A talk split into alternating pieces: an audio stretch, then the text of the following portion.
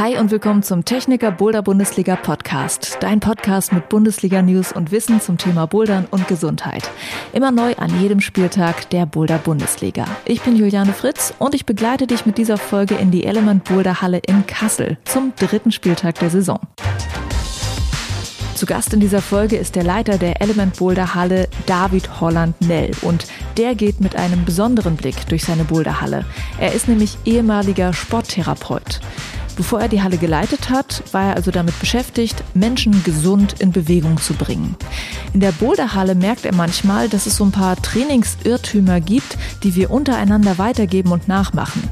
Welche das sind und wie wir es besser machen können, erklärt er im Interview.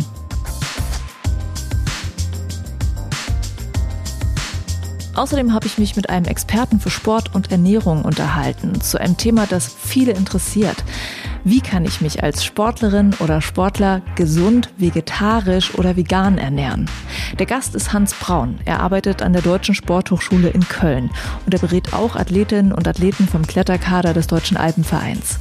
Viel Spaß also mit diesem Wissensinput und bevor es in diese Themen geht, schauen wir, was dich an diesem Spieltag in Kassel erwartet.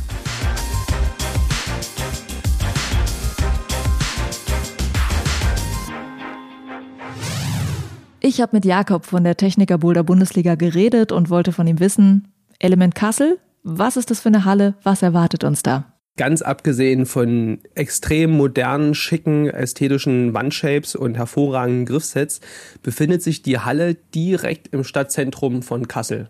Für uns natürlich super, super erreichbar mit äh, Bus und Bahn aber für die Stadt Kassel natürlich auch was ganz Besonderes. Ja, wir sind ja in einer Zeit, äh, in der Innenstädte teilweise immer leerer und leerer werden und man gar nicht mehr weiß, was man da machen soll. Es wirkt ein bisschen trostlos.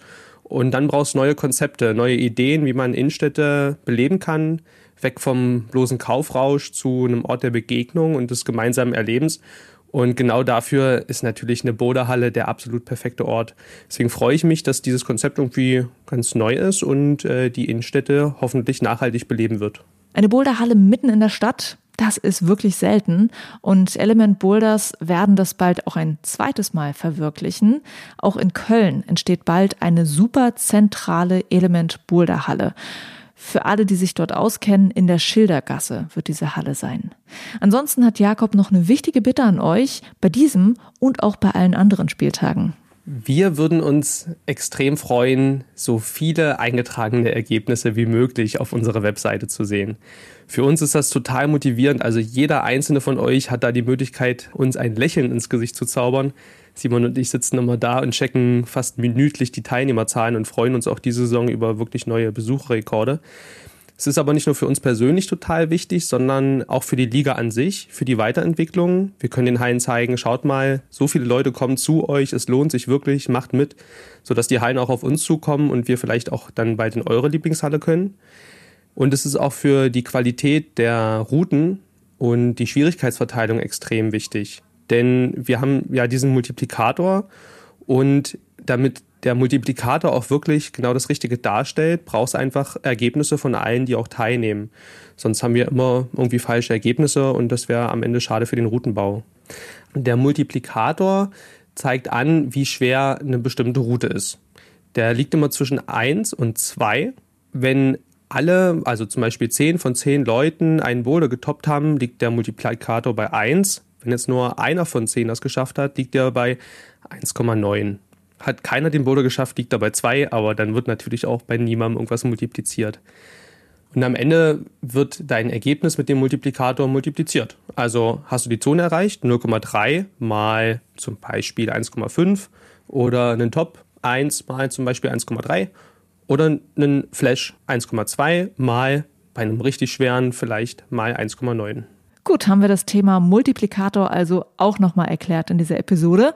Und jetzt Punkte eintragen nicht vergessen.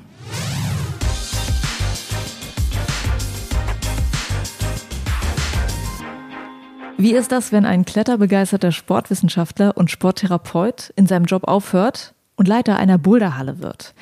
Das kann mein Gast sagen. Das ist David Holland-Nell. Er leitet die Element Boulderhalle in Kassel. Das ist ja der Standort vom aktuellen Boulder-Bundesliga-Spieltag.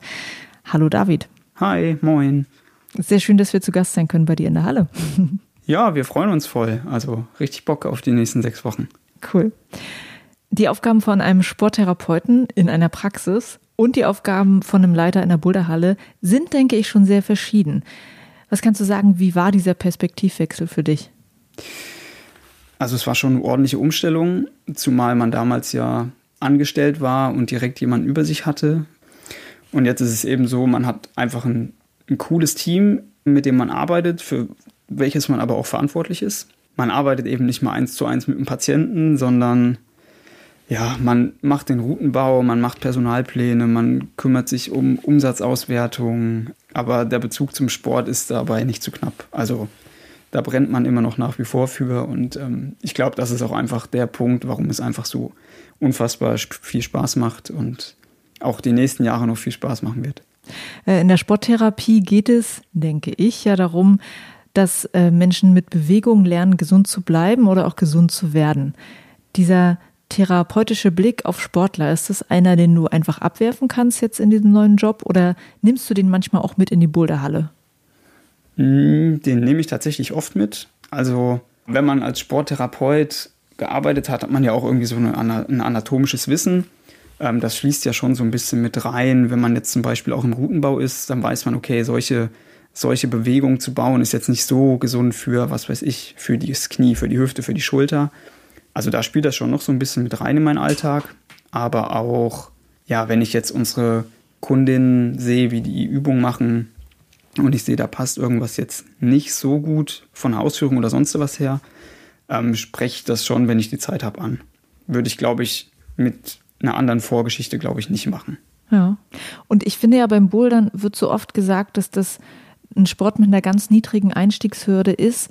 Und es wird gesagt, ja, man muss theoretisch gar keinen Kurs besuchen und kann einfach anfangen. Und es kann sein, dass dann einfach Leute über Jahre das machen, ohne jemals jemanden gefragt zu haben, wie geht es eigentlich? Passiert es dadurch vielleicht, dass auch du öfter mal Menschen siehst, wo dann der Therapeut in dir rauskommt und sagt, Mensch, ah, dir würde ich doch gerne mal einen Tipp geben? Mm, also ich muss ehrlich sagen, dass es bei mir ähnlich war. Also ich hatte jetzt auch niemanden, mit dem ich das irgendwie gelernt habe oder habe nie einen Kurs gemacht. Ich habe mir einfach Kletterschuhe gekauft, Chalkback und los ging's. Also toi toi toi, mir ist bis jetzt auch noch nichts passiert. Ich denke, das ist einfach, also der Sport an sich birgt ja leider schon ein paar Gefahren. Das liegt einfach an 4,50 Meter Höhe und mittlerweile an spektakulären Bewegungen, die man da ähm, durch die Routenbauenden an die Wand gezaubert bekommt. Also das ist schwer zu sagen. Also ich meine, es birgt ja schon irgendwie so Gefahren wie so ein akutes Trauma, wie ein Sturz was dann häufig irgendwie die Knie und die, die Sprunggelenke betrifft. Da kann man als Sporttherapeut am Ende auch nicht mehr wirklich was, was machen, weil das sind Unfälle, die passieren leider. Ähm, aber wenn es jetzt an sowas geht wie Haltungen und Schulterposition, da kann man schon so ein bisschen eingreifen. Also das sind ja dann Sachen, die passieren jetzt in den wenigsten Fällen plötzlich und akut, sondern das ist so ein schleichender Prozess über die Jahre. Deswegen sind ja auch zum Beispiel Schulterverletzungen deutlich ähm, höher ähm, je länger man die Sportart macht. Also da gibt es einige Studien zu, kann man sich mal angucken. So Verletzungen und Überlastungsschäden, die sind einfach mit der Dauer der Jahre, der Kletter- und Boulderjahre häufiger. Ähm, über Schultern wollen wir auf jeden Fall auch noch reden. Das hast du mir als Thema auch schon mitgegeben für die Vorbereitung. Und wir fangen jetzt einfach mal so den äh, in Gedanken den Gang durch die Boulderhalle an, ja, und guck mal, auf welche Themen du triffst, auf vielleicht Unwissen oder Irrtümer, die dir dort begegnen. Du hattest ja auch zu mir gemeint, man gibt so untereinander so ein Wissen weiter darüber, wie wärmt man sich auf und so. Und dann macht man etwas nach, was eine andere Person macht und äh, weiß gar nicht, was bringt es eigentlich, was die Person da gerade tut. Und ein Thema, auf das du mich gestoßen hast, war auch das Thema Ausgleichstraining. Vielleicht müssen wir das auch nochmal definieren, bevor wir darüber reden. Was ist denn das genau? Ich rede jetzt mal nur vom Bouldern, beim Klettern ist es ähnlich. Ähm, aber Bouldern beansprucht einfach eine einen gewissen Anteil der Muskulatur, vordergründig an der Schulter und im Oberkörper. Und wenn man die ganze Zeit bouldert und dazu auch noch so richtig Boulder- und Kletterspezifisches Training macht, was einen einfach stärker macht, also das will ja jeder werden, der irgendwie stark bouldern möchte, dann ist die Gefahr einfach relativ groß, dass man das im Sinne einer einseitigen Belastung macht. Also man trainiert wirklich nur die einen Muskeln permanent und dann auch beim Bouldern selber auch noch. Und wenn das einfach über, über Monate und Jahre passiert, dann kommt das einfach zu einem muskulären Ungleichgewicht, also eine Dysbalance. Und das birgt dann einfach das Risiko, dass man da auch irgendwie verletzungsanfälliger wird oder sich irgendwelche Wehwehchen auftun. Und um den Sachen quasi vorzubeugen und die auch wieder ablindern zu lassen, ist einfach ein Ausgleichstraining theoretisch unerlässlich. Also man muss einfach die Gegenspieler zu den hauptbeanspruchten Muskeln trainieren, stärken und einfach in den, in den, in den Fokus rücken. Du hast gerade gesagt, äh, Leute, die sozusagen bouldern plus dann auch noch trainieren fürs Bouldern, um noch stärker zu werden. Würdest du sagen, jemand, der so freizeitmäßig dann doch ab und an mal bouldert, aber jetzt nicht äh, auf dieses Zusatztraining und so setzt, also sozusagen diese Muskelgruppen nicht noch mal mehr durch ein extra Training beansprucht, wäre das für den auch noch sehr relevant, ein Ausgleichstraining zu machen oder kann man sagen, na, ist schon okay? Also das Gute am Bouldern ist ja erstmal, dass es ein recht funktioneller Sport ist oder ich finde der funktionellste Sport. Das heißt, man trainiert den ganzen Körper und das in einem gewissen Maß auch so, dass da die Gefahr von der Dysbalance nicht so groß ist. Sollte man aber trotzdem beachten, also wenn ich jetzt alle zwei Wochen mal bouldern gehe, das trifft ja bei vielen Leuten zu, leider manchmal zeitbedingt, kann so ein Antagonisten- und Ausgleichstraining trotzdem so ein Bestandteil sein von so einem Warm-up. Okay. Und wenn wir das jetzt sagen, okay, ja, Mensch, der David hat gesagt, beim Warmmachen kann ich das gleich mitmachen. Ähm, wie könnte das aussehen? Hast du da Beispiele? Also so eine ganz simple Warmmachübung für die Schulter ist ähm, ein ganz normales Schulterkreisen. Man kreist die Schulter ganz entspannt rückwärts, zieht so ein bisschen immer die Schulterblätter zusammen, wenn die Schultern nach hinten runtergehen. Da ist ein bisschen Bewegung in der Schulter, das bringt den Stoffwechsel hoch, das bereitet vor. Weiß nicht, ob das noch Leute kennen, aber es gibt diesen wunderschönen langen Holz, hölzernen Gymnastikstab. ähm, den einfach in beide Hände und von der Brust nach oben strecken und hinterm Rücken wieder runter auch gleichzeitig ähm, viel Aktivität in der Schulter für, dass ich das überhaupt machen kann mit dem Stab und gleichzeitig dehne ich sogar noch ein bisschen meine Brustmuskulatur. Das heißt, ich wette, 50 Prozent von den Leuten kann die Übung gar nicht richtig machen, weil die Brustmuskulatur das gar nicht zulässt, weil dann die Dehnung einfach schon zu groß ist.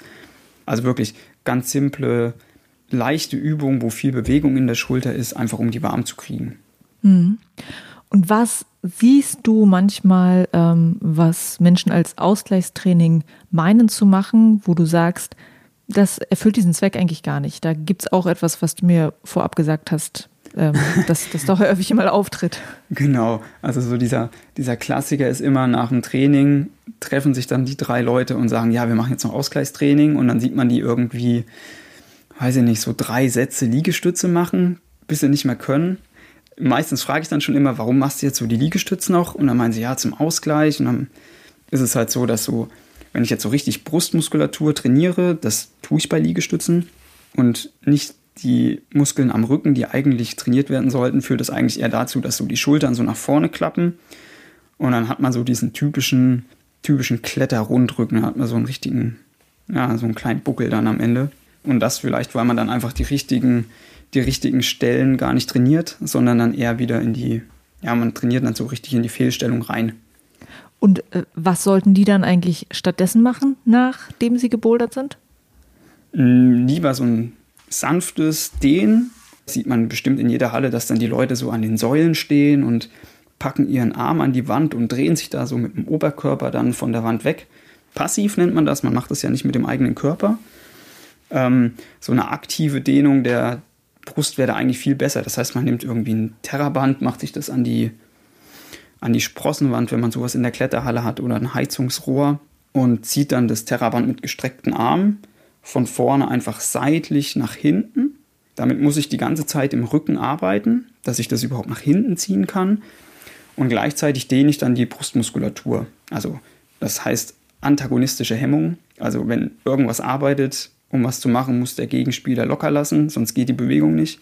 Relativ simpel, ähm, aber viele sollten sowas wissen, dass man sowas zum Beispiel aktiv machen kann. Dann trainiert man gleichzeitig das Richtige und dehnt und lockert das ja, Überbeanspruchte. Also nicht nur isoliert und passiv irgendeine Stelle dehnen, sondern das in einer Bewegung sozusagen machen. Genau, und da schlägt man dann einfach zwei Fliegen in einer Klappe. Mhm. Weil ich höre auch immer wieder, dass über das Thema Dehnen es ja auch so ein paar äh, Annahmen gibt, die sich auch dann irgendwie als eher äh, falsch rausgestellt haben und dieses passiv dehnen äh, ist zum Beispiel gar nicht etwas, was so förderlich ist, zumindest nicht in dem Sinne, wie die Leute sich das vorstellen. Genau, also so eine richtige passive Dehnung, das ist ja eigentlich eher nochmal so eine zusätzliche Beanspruchung auf, eine, auf die Muskulatur oder auf den Sehnenapparat, weil ich ziehe da ja alles nochmal lang. Man muss ja Muskulatur vorstellen wie so kleine Zebrastreifen, Z-Scheiben heißt es. ähm, und wenn man halt wirklich richtig, richtig Kraft beanspruchen hat, dann gehen eben diese Strukturen in der Muskulatur auch mal kaputt. Und wenn ich dann so kaputte Strukturen nochmal so richtig passiv überdehne. Kaputte Strukturen nach dem Training quasi, weil die erschöpft sind. Ja, genau. Also dann gehen so die, die Z-Scheiben gehen dann kaputt, so heißt es. Und wenn ich dann nochmal so richtig aggressiv und passiv richtig wild dehne, also dann störe ich diese Struktur ja nochmal und dann ist einfach der strukturelle Schaden in der Regel auch noch größer. Okay, also ähm, das waren jetzt schon so zwei Beispiele, die du uns genannt hast, die man äh, machen könnte. Hast du noch eine Idee, die du uns mitgeben kannst? Viele. ähm, also und das Gute ist, man braucht dafür auch nicht wirklich spektakuläre Trainingsgeräte. Also es reicht tatsächlich, wenn man da irgendwie eine, eine 1 Liter Wasserflasche hat, da kann man schon viel machen. So eine gute Übung für die Schulter ist einfach auch eine Übung für die Außenrotatoren. Also hat wahrscheinlich auch jeder schon mal gehört, irgendwie die Rotatorenmanschette stabilisiert die Schulter. Und ein Teil der Rotatorenmanschette sind die Außenrotatoren. Und die sind beim Klettern und Bouldern nicht richtig beansprucht und sollten deswegen immer so ein Bestandteil in so einem Ausgleichs- und Antagonistentraining sein. Und da kann man zum Beispiel in Seitlage auf den Fußboden legen, Yogamatte drunter oder eine Decke und hat den oberen Arm 90 Grad gebeugt. Das heißt, die Handfläche zeigt zum Boden und mit der Hand nehme ich eine, eine Wasserflasche oder irgendwas anderes, kann auch eine 1 Kilo Hantelscheibe sein, wenn man sowas hat, und rotiere den Arm dann einfach nach oben. Das heißt, ich bewege den Arm vom Boden hoch zur Decke, habe immer so 90 Grad im Ellenbogen, lasse den Arm am Rumpf und damit trainiere ich schon automatisch die Außenrotatoren ohne dass ich da irgendwie ein großes Gerät für brauche oder ich brauche nicht mal eine Hantel. Ich muss nur den Körper richtig positionieren und brauche ein kleines Gewicht. Geht auch ein Buch, wenn man noch Bücher hat. Okay. Und wir waren da jetzt auch schon bei den Schultern, von denen du äh, auch schon gesagt hattest. Da müssen wir auch mal drüber sprechen. Bouldern und Schultern, da kann es immer mal wieder Probleme geben. Warum eigentlich? Mm, also so ein bisschen habe ich es ja schon angerissen. Bouldern beansprucht einfach eine ja, eine Muskulatur wirklich sehr, nämlich die, die den, den Arm zum Rumpf zieht. Das heißt, man, in der Regel zieht man sich ja schon irgendwie mit den Armen irgendwie hoch und dabei zieht man auch automatisch immer den Arm an den Rumpf dran. Das heißt, da arbeitet dann einfach ganz viel der, der Latissimus und eben auch der Pectoralis. Und das kann man so zusammenfassen als, das heißt, trunkohumerale Muskulatur. Und wenn man die einfach wirklich viel beansprucht und nichts dagegen tut, ist die Muskulatur leider so am Körper angelegt, dass die Schultern nach vorne fallen. Das heißt, man hat eine schlechte Haltung und eine schlechte Haltung, wenn die Schultern nach vorne fallen, das bedingt nicht so eine gute Schultergesundheit, weil in der Schulter hat man so einen Part, der ganz oft Probleme macht. Der heißt, das ist der subakromiale Gleitraum. Das ist quasi der Platz zwischen dem Oberarmkopf und dem Schulterdach. Und da sind einfach Strukturen drin. Da ist zum Beispiel die Sehne vom Muskel supraspinatus, heißt der. Und da ist ein Schleimbeutel drin. Und wenn man einfach eine schlechte Haltung hat, das heißt, das Schulterdach steht dann am Ende schlecht, weil die, das Schulterblatt schlecht steht, das hängt zusammen, kann es einfach passieren, dass man wenig Platz dort hat und die Strukturen, die da drin sind, einfach gereizt werden, weil zu wenig Platz ist. Und das verursacht dann auch Schmerzen. Also das zu wenig Platz haben, hat auch jeder gehört, das ist dieses Impingement-Syndrom. Da kann es eben zukommen, das ist meistens wirklich durch eine muskuläre Dysbalance bedingt, durch eine schlechte Haltung und eben auch durch eine ja nicht ausreichend gut trainierte Rotatorenmanschette. Also quasi die Muskeln, die den Oberarmkopf im, im Schultergelenk drin halten. Und äh, eine Übung für die Rotatorenmanschette hast du uns ja quasi gerade schon genannt. Was ist noch gut präventiv gegen Schulterprobleme zu tun? Also was wirklich wichtig ist für eine gesunde Schulter und wirklich ein, ein langes, problemfreies Bouldern, ist einfach eine gute Schulterstabilität.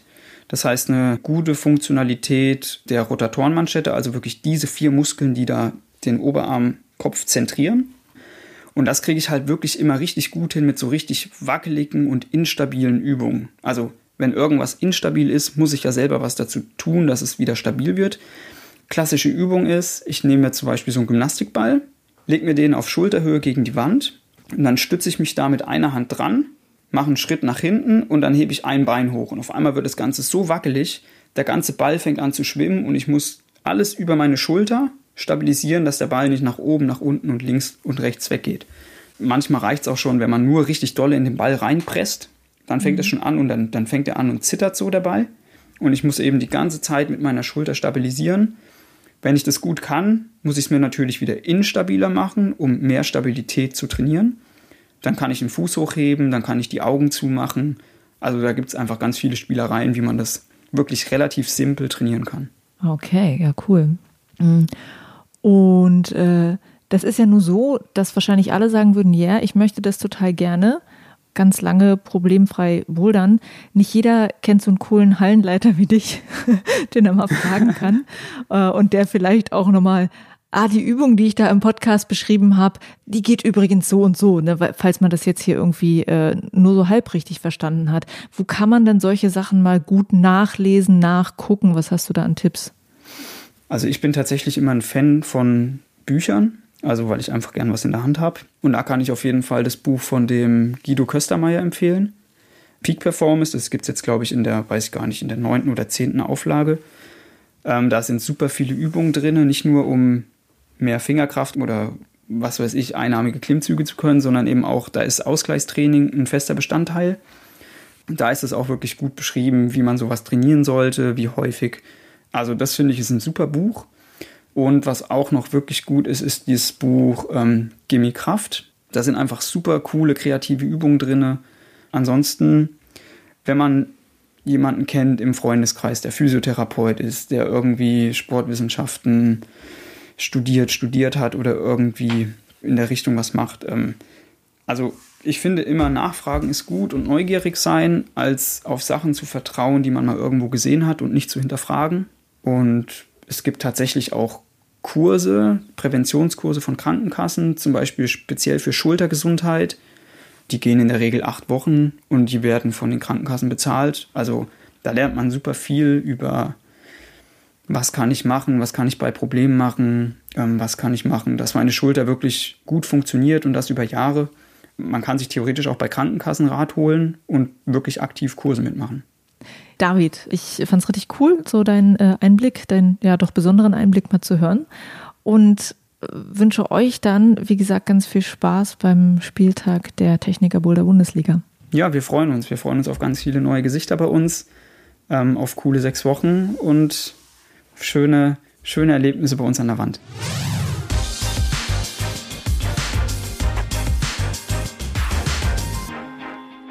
Wenn ich mich als Boulderin oder Boulderer fleischlos oder rein pflanzlich ernähren möchte, worauf muss ich da achten? Darüber möchte ich jetzt mit dem Ernährungswissenschaftler Hans Braun reden. Der berät Profisportlerinnen und Sportler, unter anderem auch die Athletinnen und Athleten aus unserem deutschen Kletterkader. Und er ist tätig an der Deutschen Sporthochschule Köln. Hi Hans. Hallo Juliane. Dann fang doch erstmal an zu erzählen, wie häufig kommt es denn bei dir in deiner Arbeit vor, dass du Profis genau zu diesem Thema vegetarische oder vegane Ernährung berätst? Oh, ich kann das gar nicht in Zahlen ausdrücken. Ich habe das nicht gezählt. Aber es ist auf jeden Fall ein Thema, wobei ich gar nicht sagen würde, dass zwingend generell fleischlos, sondern vielleicht einfach, dass man vielleicht auch die Fleischmenge reduzieren möchte. Gar nicht mhm. zwingend das komplett weglassen möchte. Oh, kann ich auch verstehen, ja. Ich finde ja bei dem Thema vegetarische, vielleicht mehr noch bei veganer Ernährung, da prallen die Meinungen sehr stark aufeinander. Auf der einen Seite gibt es die Leute, die sich halt pflanzlich ernähren und die sagen, das ist richtig gesund und das ist mit meinem Sport vereinbar. Und auf der anderen Seite habe ich schon gehört, dass dann Leute sagen, dass sie das sehr kritisch sehen und dass es auch für Sportler gar nicht angebracht ist, sich pflanzlich zu ernähren. Gibt es dazu was aus der Ernährungswissenschaft? Also kann man sich als Sportlerin oder Sportler gesund und ausreichend ernähren, wenn man Veganer oder Vegetarier ist? Im Prinzip ist das schon möglich, aber je mehr Lebensmittelgruppen ich weglasse, desto schwieriger wird das wahrscheinlich in der praktischen Umsetzung. Aber ich würde jetzt mal sagen, es ist nicht unmöglich. Wobei schon bestimmte Nährstoffe mehr oder weniger dann substituiert, also mit Nahrungsergänzungsmitteln aufgenommen werden müssen, um die wirklich sicherzustellen. Aber vielleicht gern da auch noch mal einen Schritt zurück. Ja. Warum müssen wir essen? Wir müssen essen, weil wir ja eigentlich kaum so gut wie keine Nährstoffe selbst produzieren können, wie das Pflanzen machen oder auch bestimmte Tiere.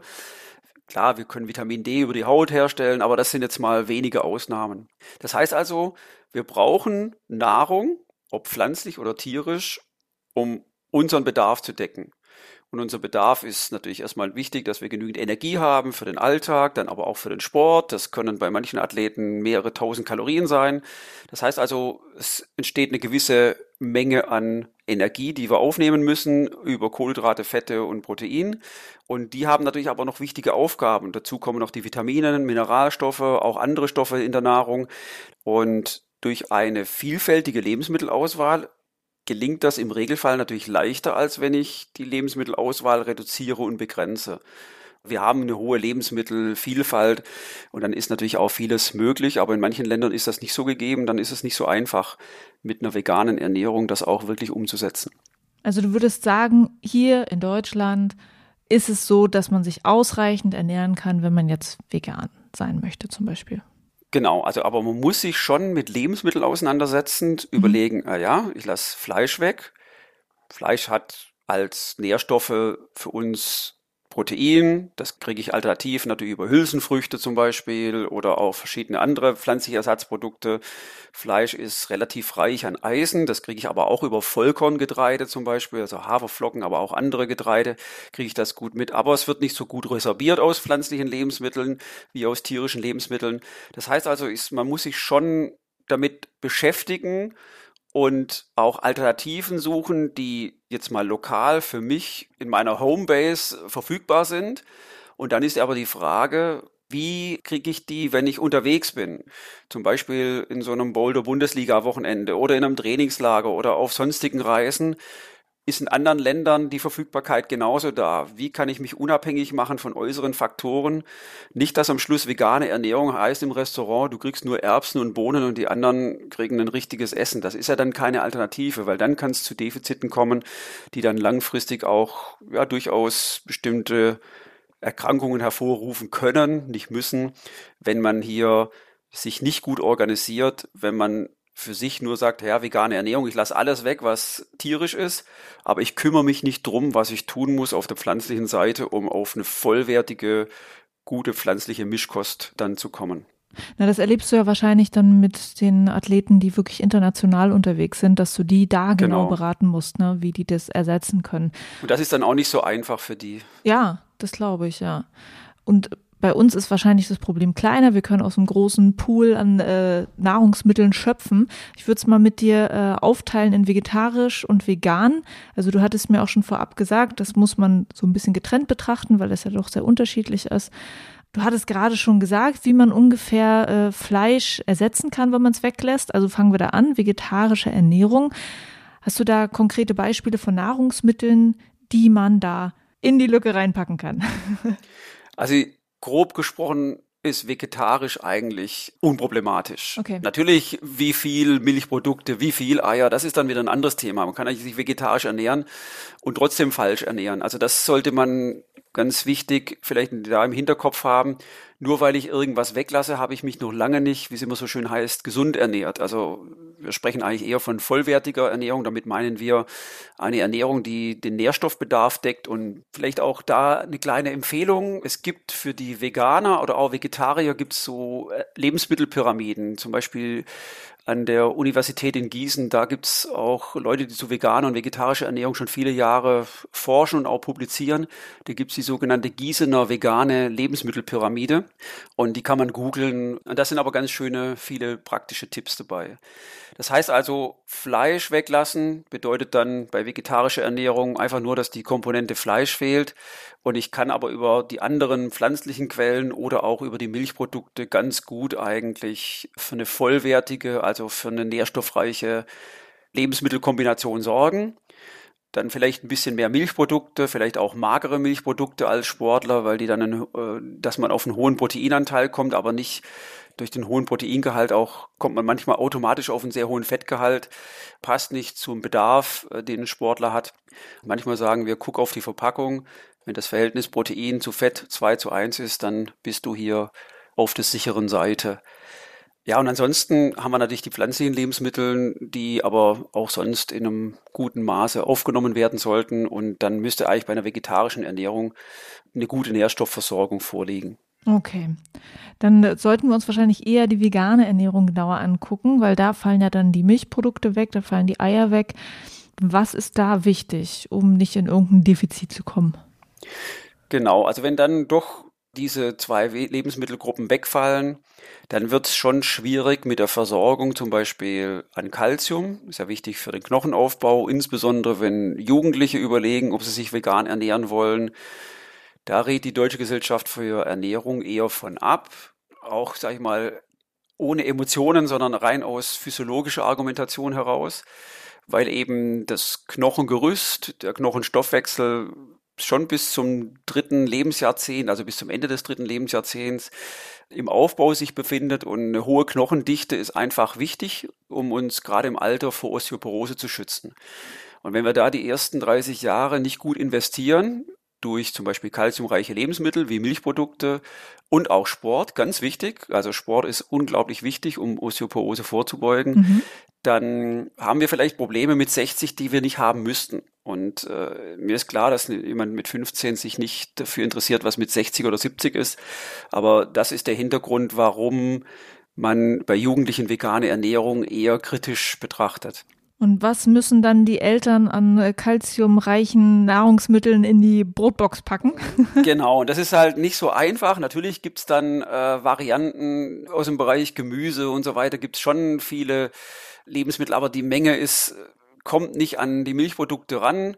Ich würde dann auf jeden Fall also ein kalziumreiches Mineralwasser empfehlen, wo mindestens 200 Milligramm Kalzium pro Liter sind, aber besser vielleicht sogar 400, 500. Das gibt's. Die sind nicht extra teuer. Natürlich durch Hülsenfrüchte, durch auch Soja, durch Gemüse kommt man schon auch an bestimmte Mengen an Kalzium ran.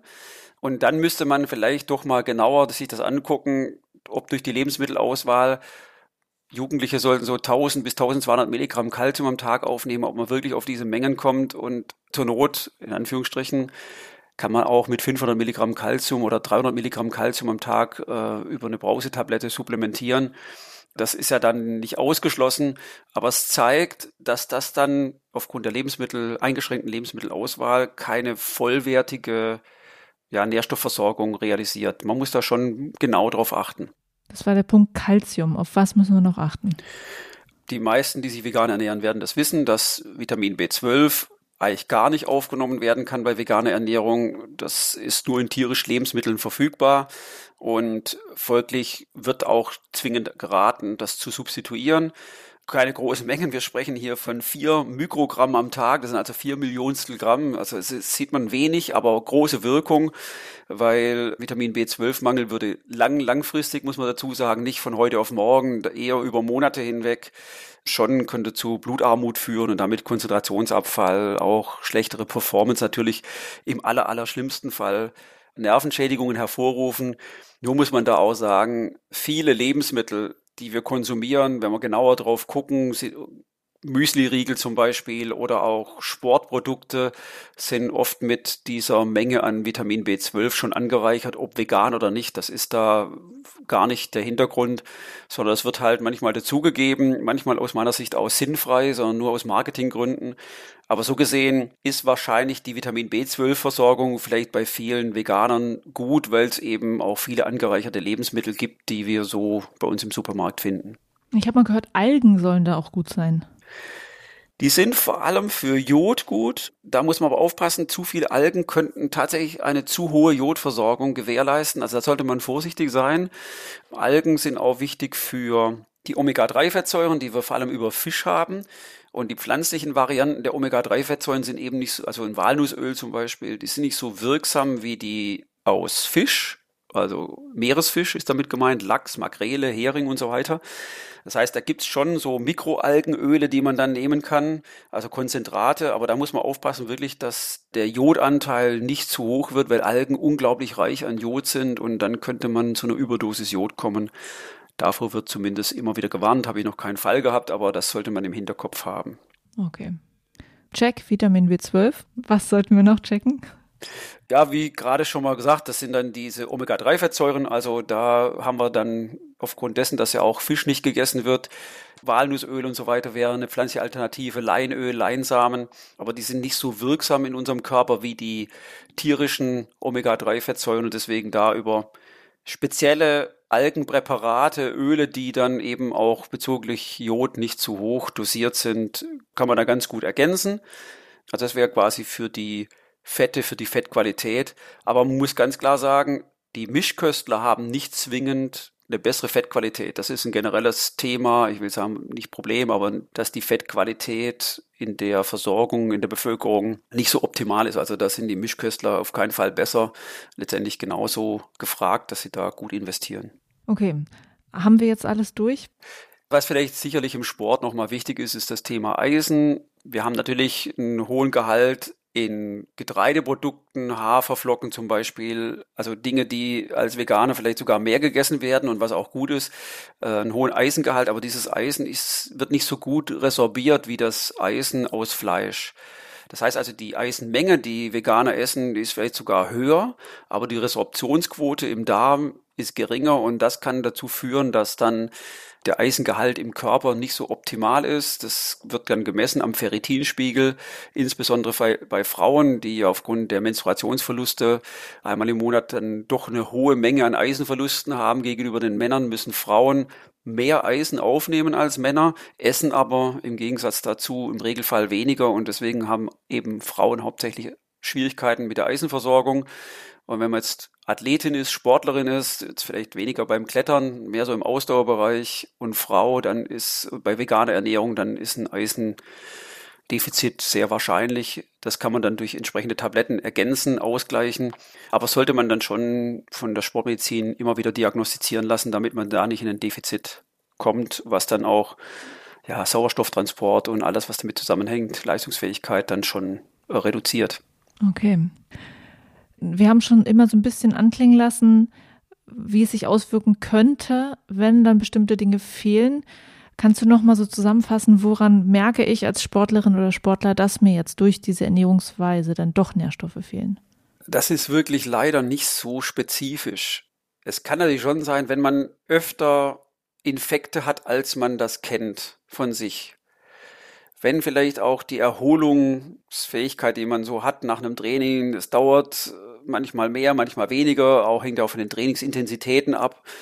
Wenn man das Gefühl hat, man erholt sich schlecht, vielleicht auch schlechter Schlaf, dann sind das Symptome, die können damit zusammenhängen. Aber es gibt ja so viele Gründe, die das auch mit verursachen können.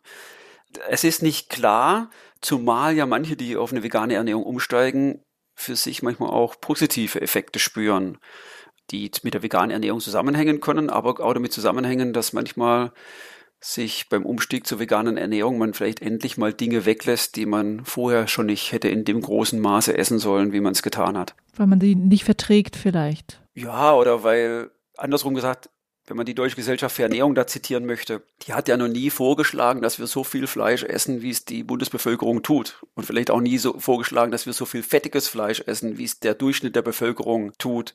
Sondern da gibt's schon lange Empfehlungen, Orientierungswerte, die sagen, ja, 600 Gramm Fleischprodukte in der Woche reicht vollkommen aus für eine gute Nährstoffversorgung mit den Stoffen, die vielleicht Fleisch in einem besonderen Maße liefert. Wenn jemand vielleicht vorher vielleicht von einer doch sehr fleischbetonten, fettreichen Ernährung in eine vegane Ernährung umschwenkt, dann habe ich natürlich erstmal Vorteile, weil diese hohe Anteil pflanzlicher Lebensmittel, die liefern schon viele wichtige Nährstoffe, die im Regelfall in der Bevölkerung in viel zu geringem Maße aufgenommen werden. Was wird halt allgemein schon empfohlen, 400 Gramm Gemüse am Tag zu essen, 200 bis 300 Gramm Obst. Da kann jeder mal für sich den Tag über sammeln, abwiegen.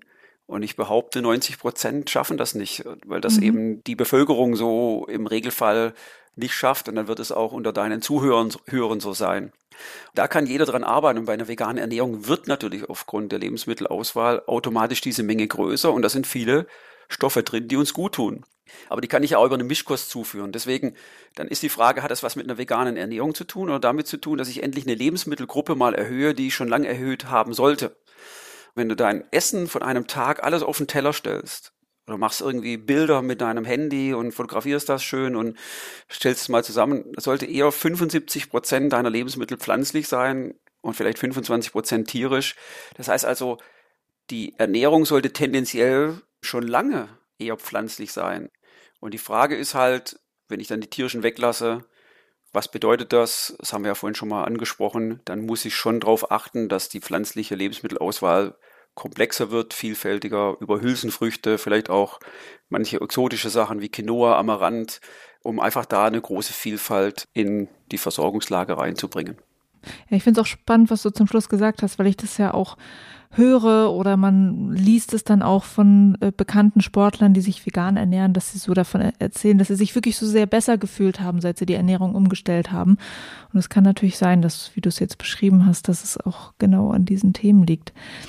Zum Schluss äh, würdest du sagen, dass es Menschen gibt, denen du aus irgendwelchen Gründen wirklich abraten würdest, sich vegan zu ernähren, wenn sie Sport treiben? Abraten nicht, sondern eben dann genau hinterfragen, ob ich wirklich durch die Vielfalt meinen Nährstoffbedarf decke und vielleicht auch frühzeitig Experten zu Rate ziehen und da auch manchmal hinterfragen, was vielleicht so eine Eigendynamik in den sozialen Medien entsteht. Ich kann hier wirklich nur auf die Empfehlung der Deutschen Gesellschaft für Ernährung hinweisen, die auch 2020 nochmal ihre Position zur veganer Ernährung überarbeitet haben auf Basis von Studien. Äh, natürlich sagen dann manche, ja, das ist auch Lobbyismus und so weiter. Da können wir uns dann auf dieser Ebene äh, kann man immer streiten. Aber aus den genannten Gründen wird halt gesagt, bei Kindern, Jugendlichen, die einfach im Wachstum sind, wo es darum geht, in unserem Körper noch einen Aufbau zu erreichen, ist es einfach kritisch und würde ich nicht sagen gefährlich, aber problematisch. Und das gleiche gilt für Schwangere und Stillende.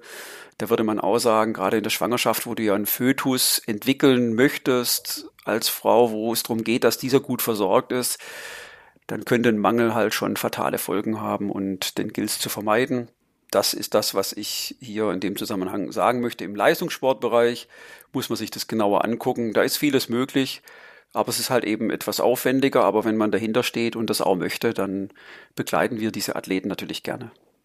Hans, dann äh, danke ich dir für deine Einschätzung und Erfahrung zu diesem Thema. Wird wahrscheinlich viele interessieren und wie du auch schon so angedeutet hast, es gibt ja Leute, die dann auch ja sehr davon überzeugt sind, was ich persönlich auch verstehen kann. Ich bin, also ich ernähre mich wirklich zu einem ganz, ganz großen Teil pflanzlich, muss vielleicht auch ein bisschen aufpassen. Und ja, fand das auch nochmal sehr spannend von dir zu hören. Vielen Dank. Gerne, vielen Dank auch. Tschüss. Damit ist er auch schon wieder vorbei, diese Folge vom Techniker Boulder Bundesliga Podcast. Ich hoffe, ich habe dich gut zum Spieltag in Kassel gebracht. Viel Spaß und viel Erfolg dort und Ergebnisse eintragen nicht vergessen. Bis bald mal wieder. Den Techniker Boulder Bundesliga Podcast, den gibt es zu jedem Spieltag der Saison. Wir hören uns also wieder auf dem Weg ins Studioblock Mannheim.